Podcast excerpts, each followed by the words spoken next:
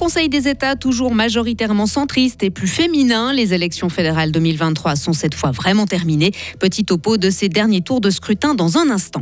Réunir plusieurs communes pour améliorer la qualité de vie de leurs habitants, c'est un peu le principe d'une agglomération. Un forum sur ce thème essentiel a réuni plusieurs cantons, dont Fribourg la semaine dernière à Berne. Pour le meilleur et pour le pire, le mariage est un moment important dans une vie, enfin pour certains, qui sont prêts à débourser des fortunes pour cette journée unique, comme on pouvait le constater ce week-end au salon du mariage de Romont. En temps changeant, mais sec aujourd'hui, maximum 12 degrés. Demain sera la journée moussette de la semaine avec ses 10 degrés. Lundi 20 novembre 2023. Bonjour Sarah Camporini. Bonjour Mike, bonjour à toutes et à tous. Et le centre est toujours le plus grand parti au Conseil des États. L'UDC ne parvient pas à confirmer sa percée du national. Les élections fédérales 2023 sont enfin bouclées après les derniers scrutins hier dans quatre cantons alémaniques et au Tessin. Les derniers sièges encore vacants à la Chambre des cantons sont désormais attribués. Le centre compte donc la représentation la plus fournie avec 15 sénateurs devant le PLR et le PS. L'UDC puis les Verts viennent ensuite avec une perte respective d'un et de deux sièges. Les Verts libéraux et le MCG ont chacun un fauteuil. Précisons encore que le Conseil des les États se féminisent. Elles sont désormais 16 contre 13 auparavant, soit une proportion de près de 35%. Lui quittera bientôt la coupole fédérale. Hein. Oui, Alain Berset a gouverné la Suisse pendant 12 ans avec ses collègues du Conseil fédéral et termine son mandat sur une deuxième année de présidence. À six semaines de son départ, Alain Berset s'est entretenu avec notre correspondant à Berne, Serge Jubin. L'occasion d'évoquer les grands moments de cette décennie passée à la tête de la Confédération, avec en particulier la gestion d'une crise sanitaire inédite. Premier euh, pan de cette interview dans une demi-heure et le second volet à 12h30. On quitte l'échelon fédéral, Sarah, pour celui des agglomérations. Et cette question, comment créer une entité de ce genre où il fait bon vivre? Les groupements de communes ont abordé ce thème lors d'un forum vendredi dernier à Berne. Il était organisé par l'association Région Capitale Suisse qui réunit plusieurs cantons, dont Fribourg, ainsi que certaines villes et communes. Les participants ont ainsi pu discuter des défis auxquels font face les agglomérations, comment par exemple se former une identité propre?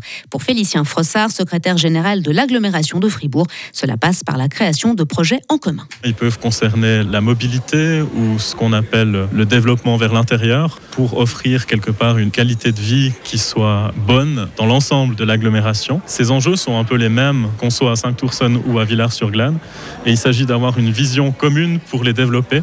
Et c'est justement les projets d'agglomération qui offrent cette base commune pour qu'il y ait une logique dans l'aménagement de toute la région.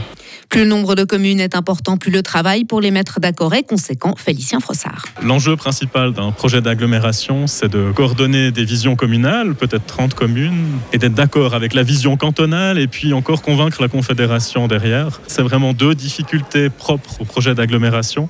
C'est de voir sur un très long terme et d'énormément faire de travail de coordination qui prend du temps et qui est abstrait, mais qui doit être fait pour que tout le monde tire à la même corde. Et l'agglomération de Fribourg compte actuellement 10 communes, mais elle projette de s'agrandir jusqu'à plus de 20.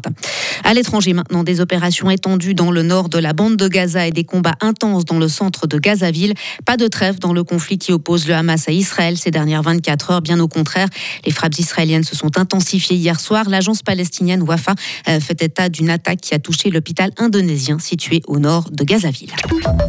On termine sur beaucoup plus de légèreté, Sarah, et ce bilan positif pour la première édition euh, du Salon du mariage de Romont. Hein. ce week-end, une quinzaine de prestataires étaient réunis à l'hôtel de ville. Entre traiteurs, maquilleurs, fleuristes et décorateurs, les futurs mariés avaient l'embarras du choix. L'organisatrice du salon, Véronique Barbet, est elle-même wedding planner. Euh, son but est d'aider les amoureux avec peu de moyens, mais quel est le plus petit budget possible pour se marier de nos jours? Véronique Barbet, organisatrice du Salon du mariage. Alors ça dépend. Je suis ouverte à toutes les demandes. Hein. C'est vrai que j'aime beaucoup aider les personnes qui ont des petits budgets parce que je trouve que les, futurs mariés, euh, même qui n'ont pas beaucoup d'argent, ont le droit d'avoir un très beau mariage. Il y en a qui dépassent pas forcément les 10 000 francs. 10 000 francs, faut vraiment, c'est le budget le plus haut pour un petit mariage des, de couples qui n'ont pas d'énormes budget, c'est 10 000 francs pour à peu près entre 60 et 80 personnes. Tout est compris dans ces 10 000 francs, donc ils vont chercher, c'est clair, la robe, le traiteur, mais après il faut trouver les petits filons de où est-ce qu'on peut économiser, où est-ce qu'on peut mettre plus pour arriver au budget qui se sont fixés de 10 000 francs. 10 000 francs pour une journée, il ne faut pas se planter. Il hein. faut inviter les gens qu'on aime bien surtout. c'est ça. Et cette année, donc précisons encore que le salon a réuni 400 visiteurs sur deux jours, mais Véronique Barbet voit grand. Elle espère que dès l'année prochaine, le salon du mariage accueillera plus de visiteurs, mais aussi une plus grande variété de prestataires. Bah tiens, ça tombe bien parce que je parlerai justement d'un mariage euh, princier qui a marqué l'histoire hein, d'ici trois quarts d'heure dans notre rubrique Joyeux anniversaire. Vous, c'est à 7h30 que vous revenez, Sarah Camporini. Retrouvez toute l'info sur frappe et frappe.ch. Il est 7h06. La météo avec l'IRT Automobile, votre partenaire Mercedes-Benz à Payerne, là pour vous depuis 1983. Tiens, on dirait que la journée, on dirait que la semaine débute sous un ou deux bancs de brouillard, euh, ça et là. Cette grisaille ne devrait pas tarder à se dissiper. Et mis à part ça, euh, le ciel de ce lundi va être changeant, mais vraisemblablement euh, sans pluie, en tout cas jusqu'à ce soir. le vent d'ouest sera par moments modéré. Les minimales, 5 degrés à Bulle, 6 à Romont, 7 à Fribourg. Les maximales, 10 degrés à Charmey, 11 à Fribourg et 12 à Estavayer-le-Lac. demain sera la journée maussade de la semaine. Il paraît qu'il en faut une. Un temps très nuageux, par moments pluvieux de la neige à 1200 mètres. Les éclaircies seront rares. Les températures minimum 7, maximum 10 degrés.